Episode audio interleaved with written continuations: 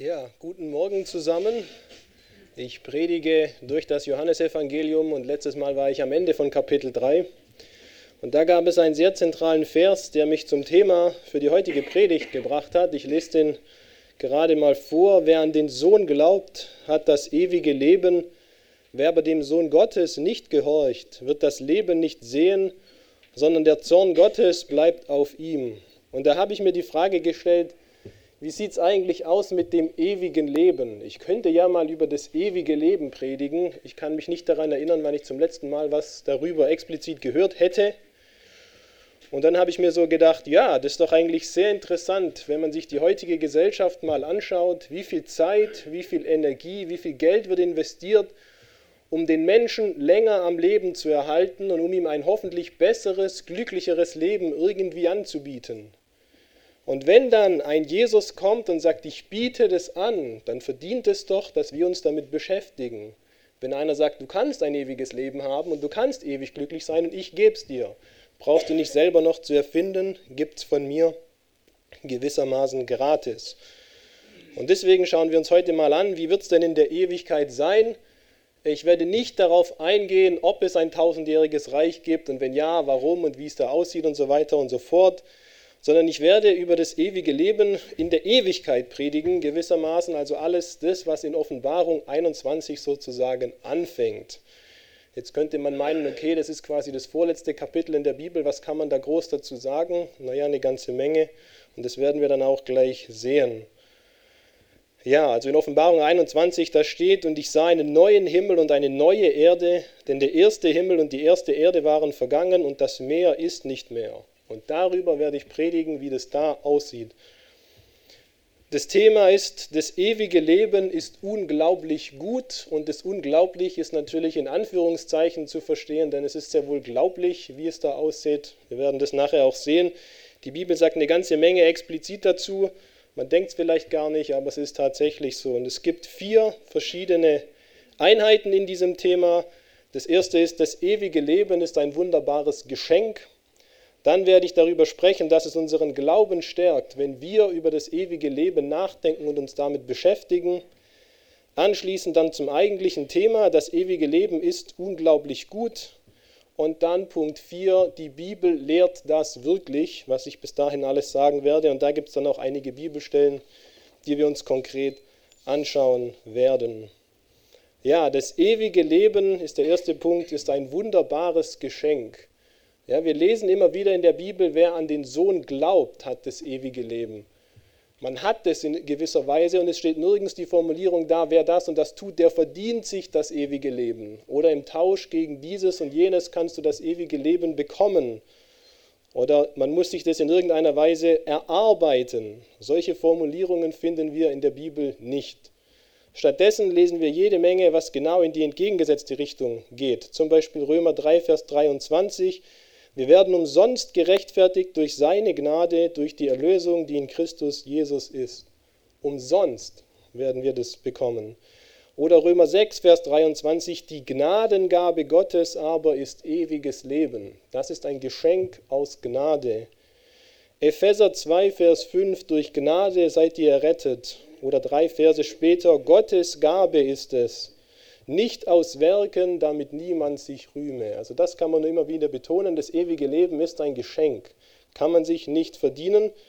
Wenn sich der Mensch fragt, was muss ich tun, dann ist die Antwort der Bibel, du musst es glauben. Das ist manchmal ein bisschen abstrakt in unserer heutigen Zeit. Was heißt Glauben? Ich habe das mal in drei Punkte aufgeteilt. Das erste ist, wir müssen nach Gott bzw. der Wahrheit überhaupt suchen. Wir müssen ja wissen, was wir da eigentlich glauben oder wem wir da eigentlich glauben. Wir müssen vertrauen, dass es sich dann auch so verhält, wie das, was wir dann finden in der Bibel. Und nicht, dass wir sagen, ja, das steht zwar da, aber ich glaube, es ist alles ganz anders. Und wir müssen versuchen, entsprechend zu leben. Und jetzt klingt das ja doch irgendwie so ein bisschen so, als müsste man was selber machen. Stimmt auch, man muss irgendwie ein bisschen was selber machen, aber Gott gibt alles Relevante dazu, was wir dafür brauchen, für dieses Suchen, für dieses Annehmen und für den Versuch danach zu leben. Auch hierzu kurz ein paar Verse, Römer 1, Vers 16, ich schäme mich des Evangeliums nicht, denn es ist Gottes Kraft zum Heil jedem Glaubenden. Gott gibt uns die Kraft dazu. Oder Philippa 2, Vers 13. Gott ist es, der in euch wirkt, sowohl das Wollen als auch das Wirken zu seinem Wohlgefallen. Also da hat auch Gott seine Hand mit dem Spiel, dass wir das überhaupt wollen und dass wir das dann überhaupt können. Oder Johannes 15, Vers 5, wer in mir bleibt und ich in, in ihm, dieser bringt viel Frucht, sagt Jesus. Also vom Anfang, von der Kraft über das Wollen bis hin zum Tun kommt alles auch von Gott. Und wie das jetzt zusammenpasst, das kann ich leider heute nicht alles noch genauer versuchen aufzudröseln. Das ist gewissermaßen die Aufgabe einer anderen Predigt. Ja, das ewige Leben ist ein wunderbares Geschenk. Es ist immer wieder wichtig, dass wir uns vor Augen führen, dass Gott nicht verpflichtet war, uns ein ewiges Leben anzubieten. Es gibt nicht irgendwie ein moralisches oder ein juristisches oder sonst ein Gesetz außerhalb von Gott, das ihn dazu verpflichten könnte, dass er uns das überhaupt schenkt. Das müsste er nicht machen. Gott könnte sagen, ich schenke dir hier ein relativ gutes Leben und wenn du tot bist, dann war's das. Oder du darfst noch ganz kurz einmal in meinen Himmel reinschauen, so ein Schnupperkurs quasi, aber sorry, du hast leider nicht verdient, bei mir zu sein. Das war's dann, dann war es auch vorbei. Das ist nicht so. Gott schenkt uns ewiges Leben. Und dieses ewige Leben ist wirklich ewig. Und jetzt können wir mal unsere Bibel zusammen aufschlagen, damit wir sehen, dass das tatsächlich ewig ist. Das versteht sich zwar gewissermaßen vom Begriff selber, aber heutzutage ist es besser, man liefert noch ein bisschen mehr. 1. Johannes Kapitel 5, also nicht das Johannesevangelium, sondern der Johannesbrief, ganz am Ende, kurz vor Offenbarung. 1. Johannes Kapitel 5.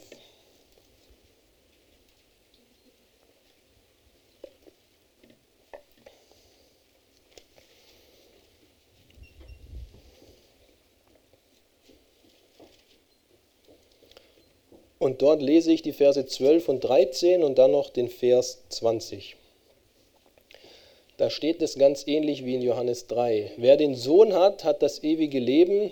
Wer den Sohn Gottes nicht hat, hat das ewige Leben nicht. Dies habe ich euch geschrieben, damit ihr wisst, dass ihr ewiges Leben habt, die ihr an den Namen des Sohnes Gottes glaubt. Und jetzt noch Vers 20. Wir wissen aber, dass der Sohn Gottes gekommen ist und uns Verständnis gegeben hat, damit wir den Wahrhaftigen erkennen.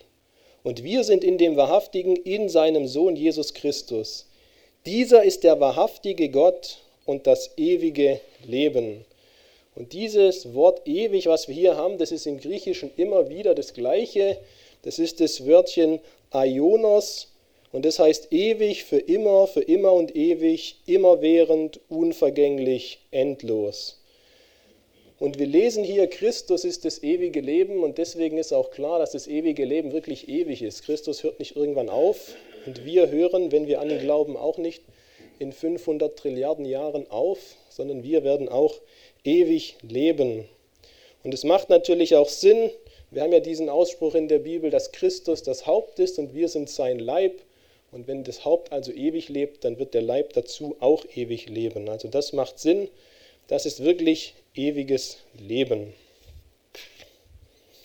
Ja, und damit kommen wir zum zweiten Punkt. Es stärkt unseren Glauben, über das ewige Leben nachzudenken. Es ist in erster Linie ja nur konsequent, dass wir eigentlich viel über das ewige Leben nachdenken, denn wir denken ja auch viel über die Zukunft nach und versuchen zu planen, was auf uns zukommt, damit wir da unseren optimalen Weg dadurch finden. Wir machen Pläne für mehr oder weniger alles, wann wir mal wieder einkaufen gehen, wann wir unser nächstes Auto kaufen, was für ein Auto das sein soll. Sonstige Dinge, die wir anschaffen, wir müssen Urlaub planen und buchen, wenn wir unsere Arbeitsstelle wechseln wollen. Über alles machen wir uns Gedanken. Und es ist so, dass je wichtiger die Sache für uns ist, umso mehr Gedanken machen wir uns. Wenn es nur darum geht, welchen Stift kaufe ich mir, damit ich mal wieder schreiben kann, mache ich mir ganz wenig Gedanken. Da gehe ich einfach einkaufen und dann kaufe ich, was mir da gerade so in den Sinn kommt. Aber wenn ich darüber nachdenken würde, meinen Job zu wechseln, da würde ich mir natürlich viel, viel mehr Gedanken machen. Und deswegen wäre es eigentlich nur logisch, wenn wir über das ewige Leben, den größten Teil unserer Zukunft, sehr viel Gedanken machen. Und das ist interessant, wir machen uns eigentlich gar nicht so viel Gedanken über die Ewigkeit, wage ich jetzt einfach mal zu behaupten. Und das können wir überprüfen, indem ich sagen würde, wer kann denn die Ewigkeit genauer beschreiben? Was machen wir da eigentlich in der Ewigkeit so? Ja, also da kann man natürlich viele Gedanken haben, aber die Frage ist, haben wir wirklich viele konkrete Gedanken, wo wir sagen würden, ich weiß auch, dass das so in der Bibel steht. Das ist nicht nur ein Wunschdenken, das ist nicht nur das, was ich mal gehört habe, sondern ich könnte damit etwas Recherche herausfinden, wo in der Bibel was dazu steht.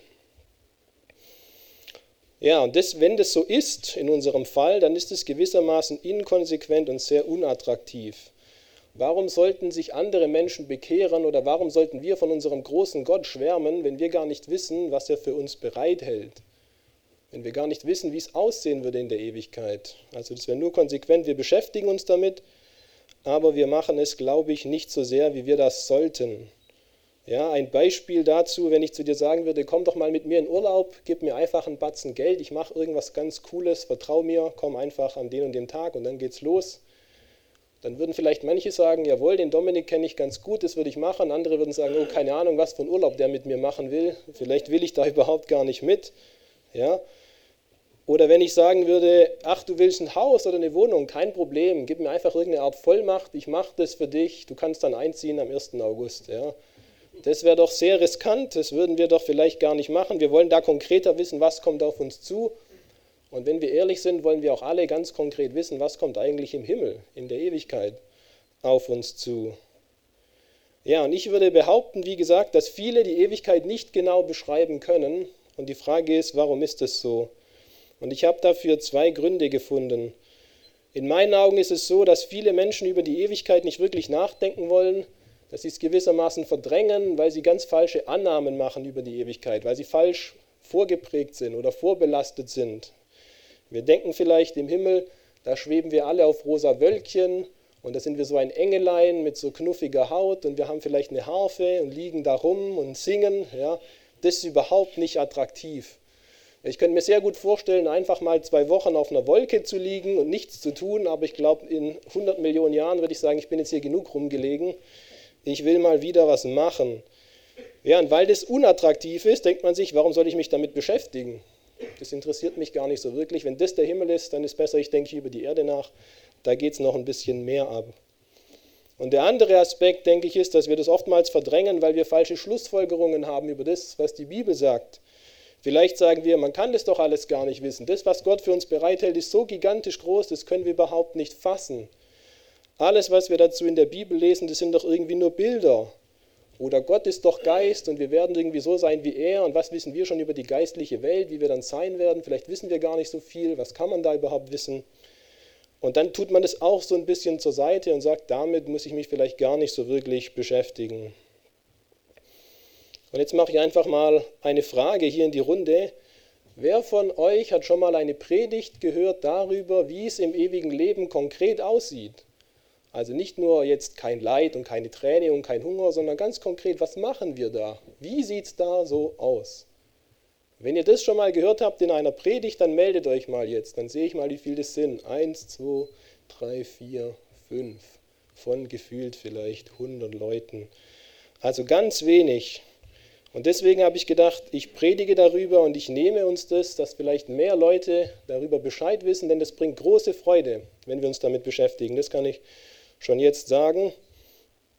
Und das ist mein nächster Punkt. Es ist unsere Aufgabe und ein großer Segen über das ewige Leben nachzudenken. Wir kennen alle den bekannten Vers aus 1. Petrus 3, Vers 15.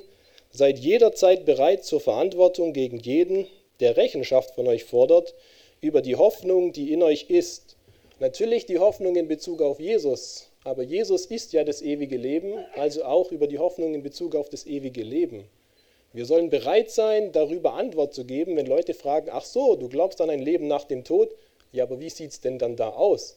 Ist es so wie hier? Ist es ganz anders? Warum sollte ich mich zu diesem Gott bekehren? Oder Kolosser 3 können wir mal zusammen aufschlagen und da auch noch etwas lesen. Kolosser 3.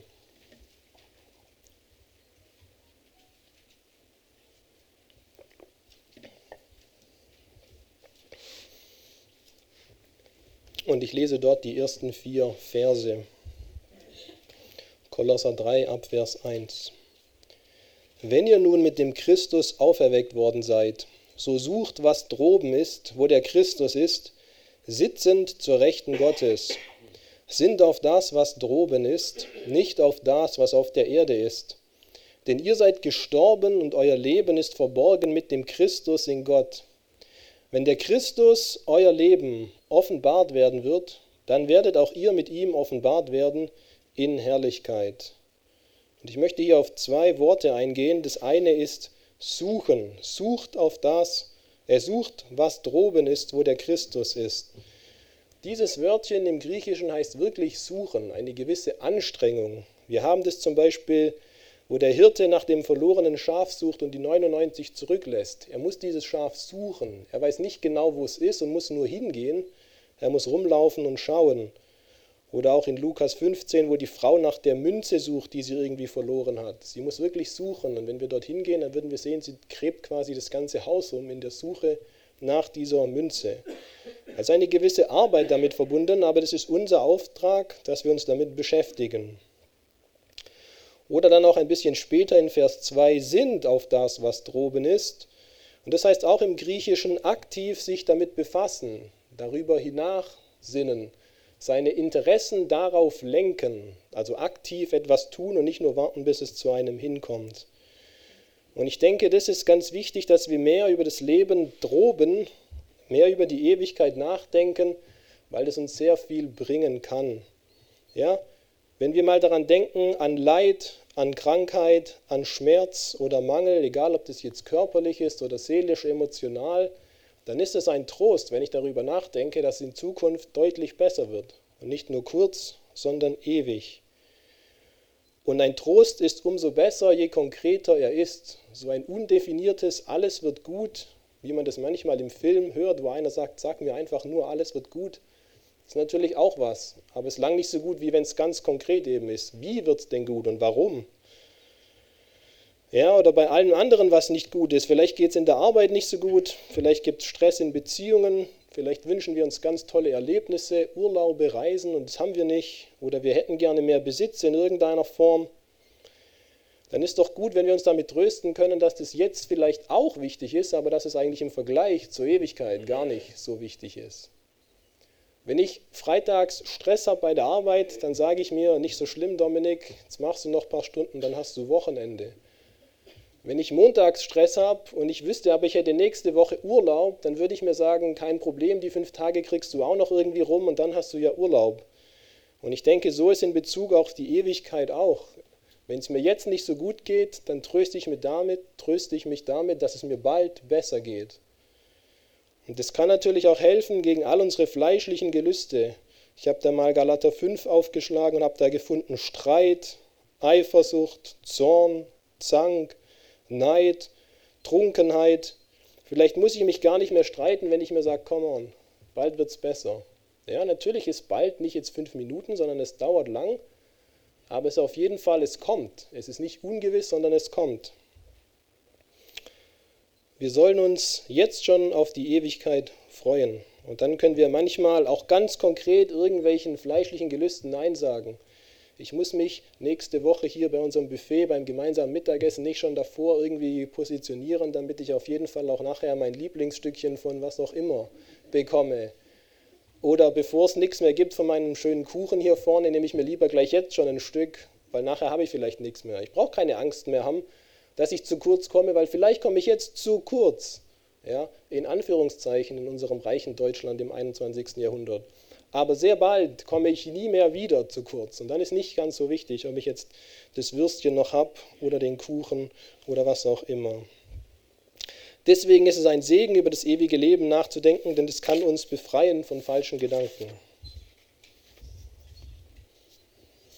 Naja, und damit sind wir beim dritten Punkt. Das ewige Leben ist unglaublich gut. Und ich könnte jetzt ganz, ganz viel Konkretes sagen, aber ich versuche lieber zwei Grundgedanken aufzuzeigen und dann nachher noch ein paar Ableitungen zu machen. Ich glaube, das hilft uns mehr, dann kann sich jeder noch ein bisschen auch individuell damit beschäftigen. Und die erste Hilfestellung, die ich hier habe, das ist eine gewisse Grundrichtung beim Nachdenken über das ewige Leben. Wir alle glauben ja, dass Gottes Wort ewig besteht, oder? Und wir glauben, dass wir in der Ewigkeit das, was Gott von uns möchte, ja nur mehr erfüllen werden und nicht weniger. Und daraus können wir ableiten, dass wir alle biblischen Anweisungen befolgen werden, außer sie sind irgendwo aufgehoben oder es wird anderweitig klar, dass was aufhört. Ja? In der ersten Stunde haben wir schon gehört, wir müssten früher oder wir hätten früher Opfer bringen müssen in Form von Tieren. Das müssen wir jetzt nicht mehr. Aber alle Gebote, die Gott an uns richtet, die werden wir in der Ewigkeit erfüllen. Und das mag jetzt erstmal nicht so spektakulär klingen, aber wir werden das gleich ganz konkret machen. Zum Beispiel in den Psalmen, da lesen wir immer wieder, wir werden Gott loben, wir werden von seinen Taten erzählen, wir werden Lieder singen, wir werden aufgefordert, dort Instrumente zu spielen, wir sollen jubeln und feiern und wir sollen Gottes Größe verkünden. Also werden wir genau das alles auch machen. Wir werden singen, wir werden ihn loben, wir werden Instrumente spielen, wir werden jubeln und feiern und wir werden seine Größe verkünden. Denn nirgends steht, dass das aufhört. Und sogar im Neuen Testament werden wir explizit aufgefordert, Psalmen zu singen, diese Wahrheiten wieder und wieder zu verkündigen.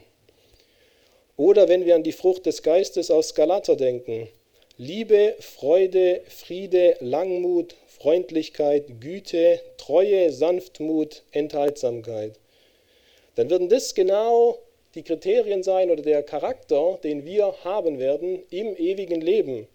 Natürlich müssen wir nicht mehr geduldig sein aufgrund von Sünde, aber es gibt auch andere Formen der Geduld. Ja, nicht aufgrund von Sünde. Bis man manches gelernt hat, dauert es einfach ein bisschen und da muss man geduldig sein. Ja? Es gibt im Himmel natürlich keine Sünde mehr, aber es bleiben genügend Aussagen übrig, die das ganz konkret machen. Und damit komme ich zur Hilfestellung 2. Das ewige Leben wird so sein, wie wir es uns insgeheim wünschen. Ich wage zu behaupten, dass wenn wir einfach mal in Anführungszeichen alles vergessen, was wir wissen und frei wünschen könnten, wie der Himmel aussieht, dann würden wir doch folgende Dinge sagen. Ich hätte gerne einen perfekten Körper, der soll stark sein, da soll nichts fehlen, da soll keine Missbildung sein. Ja, da hinten die Jungen nicken, ganz genau. Endlich pumpen, wie ich schon immer mal wollte. Ganz genau. Die Frauen haben da natürlich auch ihre Vorstellungen, wie das auszusehen hat. Ich hätte gerne einen klaren Kopf, der gut nachdenken kann, der nicht andauernd was vergisst, schusselig ist oder sonst noch was, der die Dinge versteht und nicht sich immer fragt, wieso blicke ich das nicht. Wir würden uns wünschen, immer bei Gott zu sein. Wir würden uns wünschen, dass wir Freunde dort wiedersehen und viel Zeit mit denen haben und nicht die ganze Zeit arbeiten müssen, damit wir irgendwie überleben können. Wir würden uns wünschen, dass es kein Leid mehr gibt, kein Betrug, kein Mangel mehr. Und wir würden uns einen Ort wünschen, der mindestens genauso schön ist wie hier. Oder? Das würden wir uns doch wünschen. Und genau so kommt der Himmel auch. Und wir alle kennen schon die Bibelstellen dazu. Ich hatte mir überlegt bei der Vorbereitung, das jetzt alles irgendwie biblisch zu untermauern, aber ich glaube, das reicht, wenn ich einfach die entsprechenden Schlagworte dazu aufführe. Einen perfekten Körper. Wer hat schon mal darüber gelesen, dass es einen Auferstehungsleib gibt? Warum sollte der in irgendeiner Form mangelhaft sein? Wir wollen einen klar funktionierenden Kopf. Wir haben alle schon mal gelesen, dass wir einen neuen und geheiligten Sinn und Verstand haben werden und dass wir sogar auf der Erde anfangen können, einen solchen zu bekommen. Wir werden immer Gemeinschaft haben mit Gott. Wir werden Gemeinschaft haben mit allen Heiligen. Manche Glaubensbekenntnisse formulieren das sogar explizit so. Es wird keinerlei Auswirkungen mehr von Sünde und Schwäche geben. Und es wird ein Leben auf einer neuen Erde geben. Ich hatte anfangs diesen Vers vorgelesen aus Offenbarung 21. Einen neuen Himmel und eine neue Erde. All das kommt auf uns zu. Genau das, was man sich insgeheim wünscht. Wir wünschen uns das und genau das verspricht uns Gott. Und das ist doch super, dass wir das wissen. Und trotzdem habe ich bei der Vorbereitung gedacht, na, wer glaubt mir das, wenn ich dann nachher ganz konkret werde, wie es im Himmel aussieht, wenn ich dann darüber rede, ob es da Pflanzen gibt, ob es da Tiere gibt und so weiter irgendwie glaube ich, dass ganz viele doch das irgendwie so ein bisschen von sich weisen und meinen, das wäre vielleicht ein bisschen zu irdisch, ein bisschen zu menschlich gedacht, ein bisschen zu niedrig.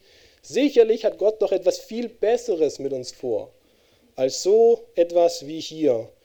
Und ich glaube, wir laufen immer wieder davon weg und denken, das ist vielleicht doch nicht ganz so. Und da bleibt so ein gewisser Restzweifel. Ja, und deswegen kommen wir jetzt zum letzten Punkt. Die Bibel lehrt genau, das wirklich, dass es so aussehen wird wie auf der Erde. Und da schauen wir uns jetzt einige Bibelstellen an. Zunächst mal gehen wir zu 1. Korinther 2. Die Erde wird genau so werden, wie wir uns das insgeheim wünschen. Und Klammer auf, natürlich sogar noch viel besser.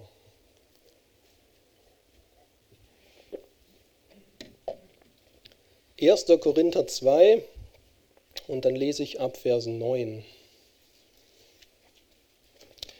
Da fehlt jetzt ein bisschen der Zusammenhang, aber das macht nichts.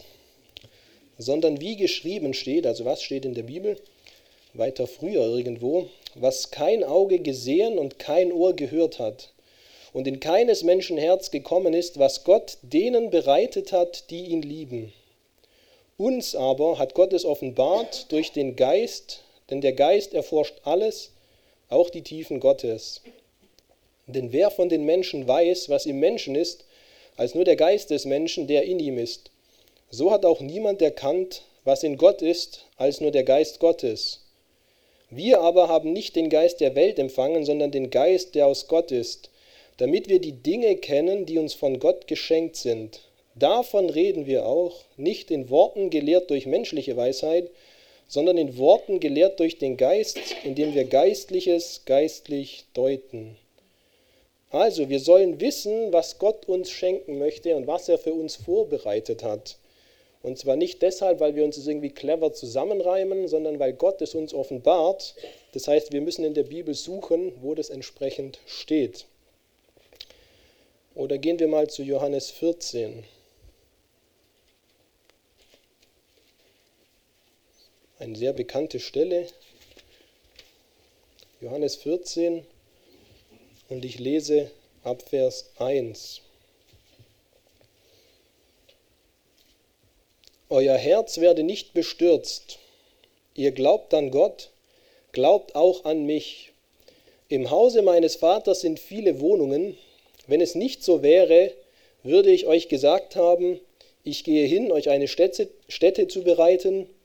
Und wenn ich hingehe und euch eine Stätte bereite, so komme ich wieder und werde euch zu mir nehmen, damit auch ihr seid, wo ich bin. Ja, wir lesen hier von einem Haus und wir lesen hier von Wohnungen. Und nichts im Kontext deutet darauf hin, dass es rein bildlich gemeint sein soll. Wir werden Gemeinschaft haben mit Gott. Das ist natürlich auch das, was da drin steckt, aber da steckt ja noch deutlich viel mehr drin. Und es gibt viele andere Stellen, die vergleichen das ewige Leben zum Beispiel mit einem Garten, einer Stadt, mit einem Königreich. Und es ist teilweise auch sehr detailliert, wenn man das dann liest. Und die Frage ist doch, wozu würde das so da stehen, so detailliert? Damit wir sagen, Halleluja, das übersteigt meinen Verstand total, es wird alles irgendwie super, aber ich kann das hier nicht für voll nehmen. Oder damit wir sagen würden, danke Gott, dass niemand irgendwas Konkretes wissen kann. Danke, dass du uns so beschränkt geschaffen hast, dass wir wenig bis nichts davon verstehen können. Und ich denke, nein, Gott möchte das aufschreiben, damit wir das wissen. Er hat es uns offenbart, nicht damit es ein Geheimnis bleibt. Das ist nicht der Sinn von Offenbarung, dass etwas ein Geheimnis bleibt. Und jeder zentrale Begriff, den wir in der Bibel so haben, der ist doch ausführlich beschrieben. Zum Beispiel Sünde. Darüber kann man Bücher lesen, Predigt rein und so weiter und so fort. Und wenn man alle Menschen hernimmt, die wirklich die Bibel kennen und versuchen, das ernsthaft und gut rüberzubringen, dann wird man feststellen, dass sich keine Ahnung wie viel, ich sage jetzt einfach mal 90 bis 95 Prozent ja deckt. Natürlich gibt es manche Dinge, die sind vielleicht nicht ganz klar oder da hat der eine ein bisschen so eine Meinung und der andere so eine Meinung, aber die wesentlichen Eckpunkte, da stimmen doch alle überein. Und so ist es mit anderen Begriffen auch. Erlösung, Versöhnung, Wiedergeburt, Heiligung. Dazu kann man jede Menge sagen und niemand wird am Ende sagen, hu, dazu weiß ich nichts. Das ist irgendwie was Übernatürliches, irgendwie Gott wirkt da was, dazu kann ich nicht so ganz genau was sagen. Nein, wir würden sagen, das kann man ungefähr so erklären. Dreieinigkeit, Schöpfung, Engel, Opfer, Glaube, Werke, Liebe, Hoffnung, alle zentralen Begriffe kann man irgendwie erklären und wir können nicht jedes Detail wissen und manche Dinge bleiben vielleicht auch wirklich unklar, aber das, was wir haben, das ist in der Summe eigentlich schon relativ klar und gibt einen sehr klaren Rahmen für das, was es eigentlich heißt. Und so ist es auch mit der Ewigkeit. Ich möchte mit einem potenziellen Missverständnis äh, sozusagen und dass wir uns hier davon trennen, die Aussage, dass etwas Materielles eigentlich eher schlecht ist, dass eigentlich Gott irgendwie Geist ist und der Mensch ist irgendwie Fleisch und irgendwie das passt nicht so ganz zusammen und am Ende wird deswegen alles Physische wird irgendwie aufhören, weil geistlich ist ja so viel besser. Wir lesen, ja, da kommt die Bestätigung per WhatsApp oder was.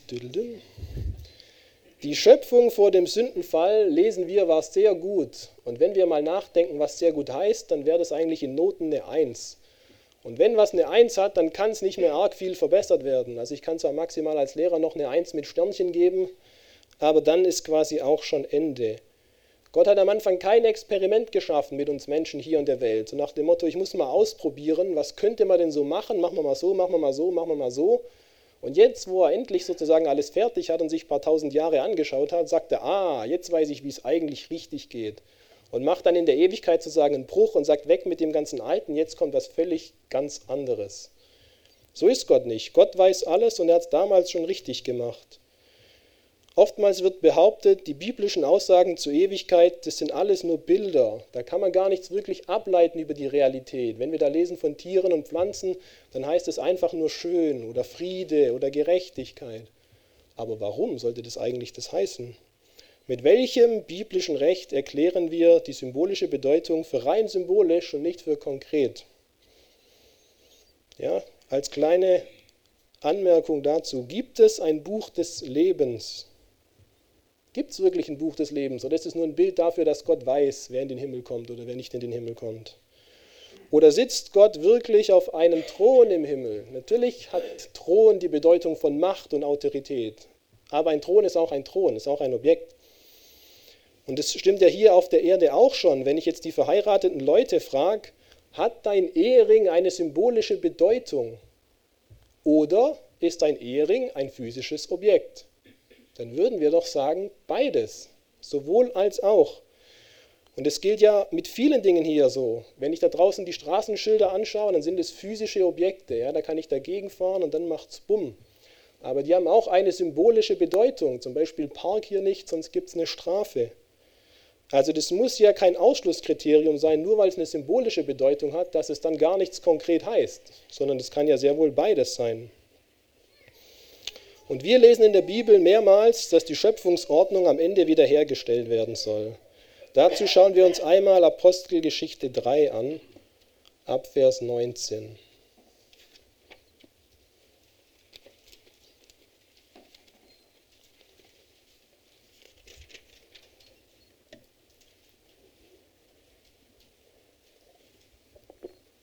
Apostelgeschichte 3, ab Vers 19, da sagt der Petrus, so tut nun Buße und bekehrt euch, dass eure Sünden ausgetilgt werden, damit Zeiten der Erquickung kommen vom Angesicht des Herrn und er den euch vorher, vorausbestimmten Jesus Christus sende. Den muss freilich der Himmel aufnehmen bis zu den Zeiten der Wiederherstellung aller Dinge von denen Gott durch den Mund seiner heiligen Propheten von jeher geredet hat. Ja, wir lesen hier, den Christus musste der Himmel aufnehmen bis. Also es scheint irgendwie ein Ende zu geben und dann scheint irgendwie was Neues zu kommen. Und wir lesen hier von der Wiederherstellung aller Dinge, nicht nur von der Wiederherstellung aller Personen, sondern aller Dinge. Das beinhaltet die Natur und das ganze Universum. Oder wir gehen weiter zu Römer 8. Da haben wir das nochmal konkreter.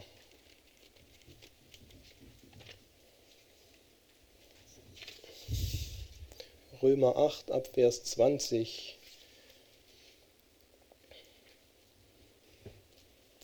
Da heißt es, denn die Schöpfung ist der Nichtigkeit unterworfen worden, nicht freiwillig, sondern durch den, der sie unterworfen hat, auf Hoffnung hin, dass auch selbst die Schöpfung von der Knechtschaft der Vergänglichkeit freigemacht werden wird zur Freiheit der Herrlichkeit der Kinder Gottes.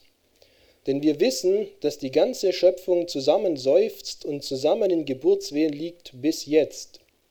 Nicht allein aber sie, sondern auch wir selbst, die wir die Erstlingsgabe des Geistes haben, auch wir selbst seufzen in uns selbst und erwarten die Sohnschaft, die Erlösung unseres Leibes. Also wir sehen hier, dass die Schöpfung frei gemacht werden soll von der Knechtschaft der Vergänglichkeit. Das heißt, die Schöpfung wird dann unvergänglich sein. Das kommt in großen Schritten auf uns zu. Und es macht ja keinen Sinn, dass es so eine Art Zwischenstadium gibt, dass Gott dann die ganze Schöpfung erlöst zu einem beliebigen Zeitpunkt, dann für eine kurze Weile lässt, meinetwegen zum Beispiel im tausendjährigen Reich, und dann für immer vernichtet. Wieso denn? Die Schöpfung ist sehr gut. 1a ohne Fehler. Und sie ist nur mit einem Fluch belegt, der dann weg ist. Und dann ist die Schöpfung wieder genauso gut wie davor. Und ist wieder sehr gut. Ja, das große Bild der Bibel ist nicht, dass Gott etwas Gutes geschaffen hat, dann versagt und nun am Ende alles zerstören muss, bis auf ein paar Menschen, die er glücklicherweise irgendwie auf die sichere Seite gebracht hat. Nein, Gott wird die gesamte Schöpfung erlösen, bis auf ein paar gefallene Menschen und Engel, die sich ihm bis zum Schluss widersetzen. Das ist das große Bild der Bibel. Alles wird erlöst, bis auf ein paar wenige. Oder wenn wir die Psalmen lesen würden, zum Beispiel die letzten paar, ab Psalm 145, da gibt es so viele Lobpreis- und Jubelpsalmen. Da wird man dort wieder und wieder lesen, gewissermaßen als krönender Abschluss dieser Psalmen, dass alles, und das ist ein Zitat aus Psalm 145, alles, was lebt, lobe seinen heiligen Namen für immer und für alle Zeit. Also alles, Menschen, Tiere und Pflanzen, soll das tun und da Gott das inspiriert hat, wird es auch so kommen. Und das Vokabular und der gesamte Grundtenor der Bibel unterstreicht das eigentlich von vorne bis hinten. Denn was sind so die zentralen Begriffe? Wir lesen ganz häufig von erneuern, von erlösen, von wiederherstellen, von versöhnen, von umkehren, von freimachen, von auferwecken. Und was haben denn alle diese Worte gemein? Die, besprechen, oder die sprechen von einem Zustand, der nicht optimal ist und der zurückkommen soll zu dem optimalen Zustand, der eigentlich gedacht war. Zum Beispiel erneuern. Es war mal neu, jetzt ist es irgendwie alt und jetzt soll es wieder neu werden. Das heißt nicht, es war schon immer alt und jetzt ist Feierabend und dann kommt was ganz was Neues, sondern erneuern. Oder auch erlösen oder wiederherstellen oder versöhnen. Ja, man hat sich irgendwie verkracht und jetzt muss man sich wieder versöhnen. Es war mal gut, jetzt ist schlecht und dann wird es wieder gut. Das ist der Grundtenor der Bibel. Ja, und jetzt möchte ich zum Abschluss noch konkrete Aussagen machen, wie es in der Ewigkeit aussieht. Und dazu gehen wir jetzt eben mal zu Offenbarung 21 und schauen uns mal an, was da so steht und was man da ableiten kann. Das gibt uns schon mal eine ganze Menge an Inspiration und an Freude.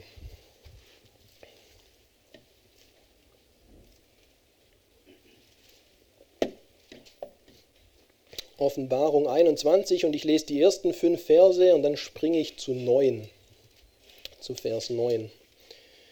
Da lesen wir genau von diesem neuen Himmel und der neuen Erde. Und ich sah einen neuen Himmel und eine neue Erde, denn der erste Himmel und die erste Erde waren vergangen und das Meer ist nicht mehr. Und ich sah die heilige Stadt, das neue Jerusalem, aus dem Himmel von Gott herabkommen, bereitet wie eine für ihren Mann geschmückte Braut. Und ich hörte eine laute Stimme vom Thron her sagen, siehe, das Zelt Gottes bei den Menschen.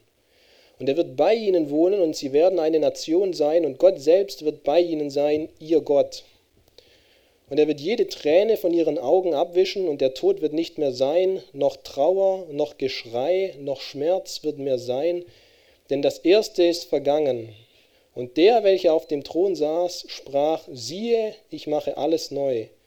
Und er spricht, schreibe, denn diese Worte sind gewiss und wahrhaftig. Und dann ab Vers 9.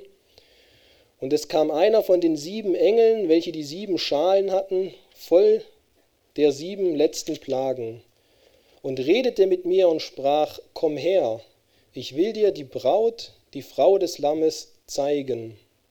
Und er führte mich im Geist hinweg auf einen großen und hohen Berg und zeigte mir die heilige Stadt Jerusalem, wie sie aus dem Himmel von Gott herabkam. Und sie hatte die Herrlichkeit Gottes. Ihr Lichtglanz war gleich einem sehr kostbaren Edelstein, wie ein großer, nein, wie ein kristallheller Jaspisstein.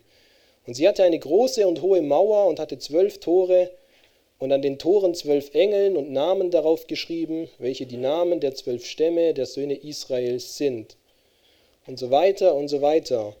Und ich bin der allererste, der gleich zugeben wird, mir ist hier nicht alles klar, was da steht. Okay, denk bitte bloß nicht, ich hätte das alles ganz verstanden. Ich tue mich manchmal auch schwer, was ist jetzt hier rein symbolisch, was ist symbolisch und konkret und was ist vielleicht auch nur konkret. Aber es ist doch interessant, dass man hier einiges rausziehen könnte. Ja, diese Worte beschreiben tatsächlich, wie es dann da aussieht. Und wer sind wir, dass wir sagen, das stimmt alles gar nicht? Ich habe mir bei der Vorbereitung gedacht, der Teufel versucht uns unsere Freude über die Ewigkeit zu rauben, indem er uns einredet, dass das, was da steht, dass das gar nicht so ist. So nach dem Motto, vor dem Sündenfall sollte Gott wirklich gesagt haben, das und das und das. Und nach dem Sündenfall oder nach unserer Errettung vielleicht auch, sollte Gott wirklich das gemeint haben, was er da sagt. Und ich glaube, wir berauben uns viel Freude, wenn wir darüber nachdenken und sagen, ich glaube, das heißt einfach nur, es wird wunderschön, so ganz banal. Warum würde denn Gott all diese Assoziationen in uns wecken, dass wir uns vorstellen, wie das aussieht mit Mauern und Toren, nur am Ende zu sagen, das stimmt alles gar nicht. Ich habe von vornherein gewusst, ihr reimt euch das ganz falsch zusammen, deswegen habe ich da Vers für Vers Bild für Bild, Aussage für Aussage aneinandergereiht, damit ihr alle in die Irre geht und es euch ganz falsch vorstellt. Das glaube ich nicht. Es wäre ganz leicht gewesen, wenn da aufzuschreiben, es wird viel besser, als wir uns das jemals vorstellen können. Das wäre ganz leicht und niemand hätte komisch geguckt und gesagt, ja, macht Sinn. Aber Gott hat sich dazu entschieden, das so aufzuschreiben. Und ich glaube, wenn wir das ablehnen und sagen, ich glaube trotzdem, dass das alles rein symbolisch gemeint ist und keine konkrete Aussage ist, dann machen wir Gott zum Lügner. Wir sagen, das steht zwar so, Gott hat ganz bewusst diese Worte gewählt, aber er meint es gar nicht so. In Wahrheit meint er es so, wie ich mir das vorstelle. Und ich glaube, das ist sehr gefährlich und es bringt uns auch nicht weiter. Und jetzt machen wir mal ganz konkret ein paar Ableitungen aus diesem Text, beziehungsweise nicht aus dem, sondern ich lese mal noch ein bisschen weiter, dann gibt es ein paar treffendere Beispiele. Und ich lese Kapitel 21 ab Vers 22 und dann werden wir sehen, dass da jede Menge ganz Konkretes drinsteht, was uns viel Freude bringt über die Ewigkeit. Und ich sah keinen Tempel in ihr, also in dieser neuen Stadt, denn der Herr, Gott, der Allmächtige, ist ihr Tempel und das Lamm. Und die Stadt bedarf nicht der Sonne noch des Mondes, damit sie ihr scheinen, denn die Herrlichkeit Gottes hat sie erleuchtet und ihre Lampe ist das Lamm. Und die Nationen werden in ihrem Licht wandeln und die Könige der Erde bringen ihre Herrlichkeit zu ihr. Und ihre Tore werden bei Tag nicht geschlossen werden, denn Nacht wird dort nicht sein. Und man wird die Herrlichkeit und die Ehre der Nationen zu ihr bringen, und alles Unreine wird nicht in sie hineinkommen, noch derjenige, der Gräuel und Lüge tut, sondern nur die, welche geschrieben sind im Buch des Lebens des Lammes. Und er zeigte mir einen Strom von Wasser des Lebens, glänzend wie Kristall, der hervorging aus dem Thron Gottes und des Lammes.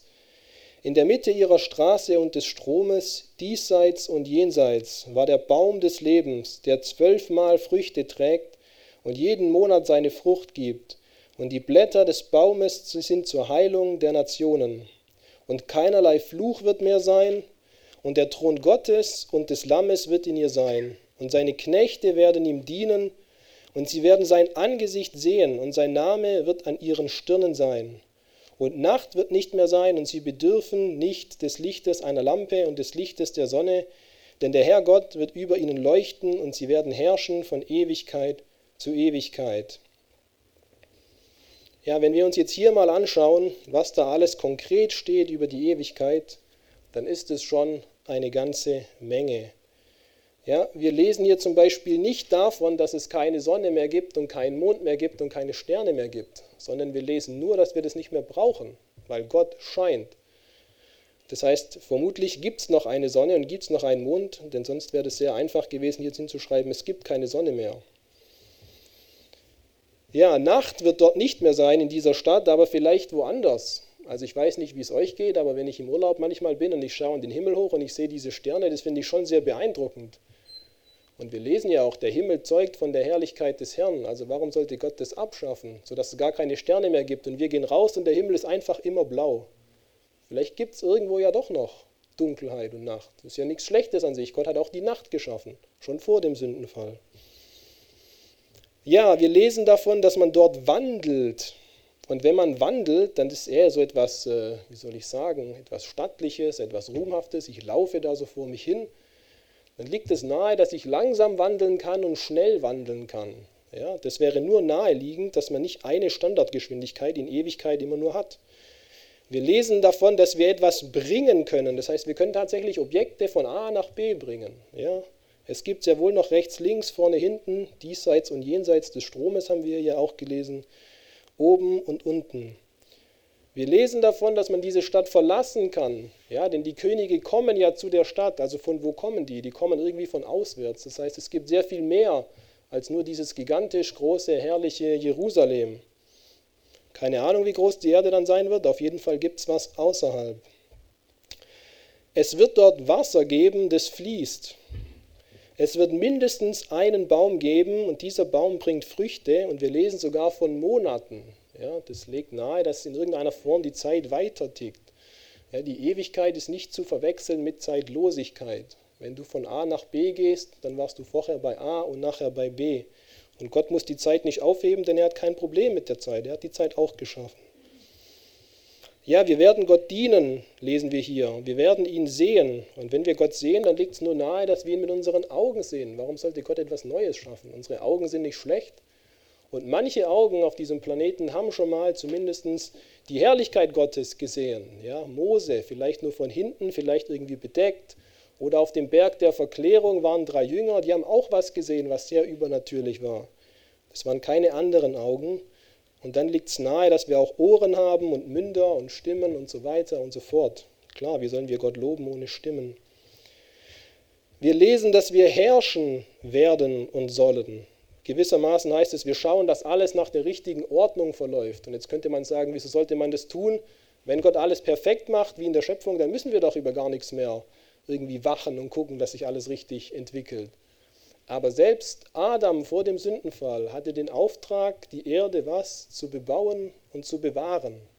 Also das schließt sich nicht gegenseitig aus.